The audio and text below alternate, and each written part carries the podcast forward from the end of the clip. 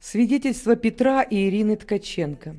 О Джимми Стейли и его проповедях мы впервые услышали летом 2012 года.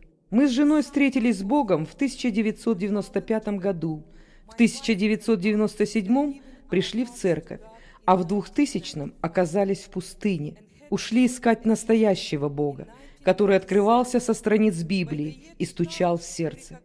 Одинокие в своих поисках, уставшие – изрядно потрепанные, но не отчаявшиеся, продолжающие искать, копать, задавать вопросы, мы вдруг попали в оазис, где есть живая вода, изобилие хлеба, а главное – настоящая страсть к истине.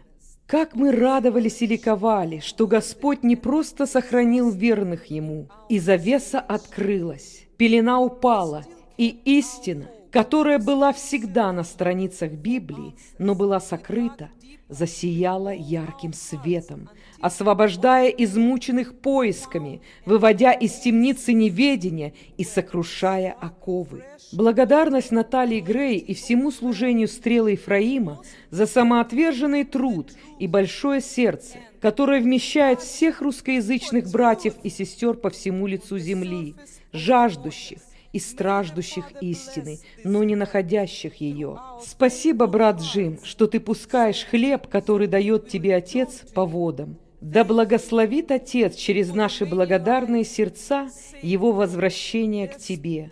Спасибо за многие жизни, которые спасены от отчаяния, одиночества, потерянности и кораблекрушения в вере. Спасибо за обретенную семью, за ожившую надежду, за шалом в сердцах, за путь к зрелости.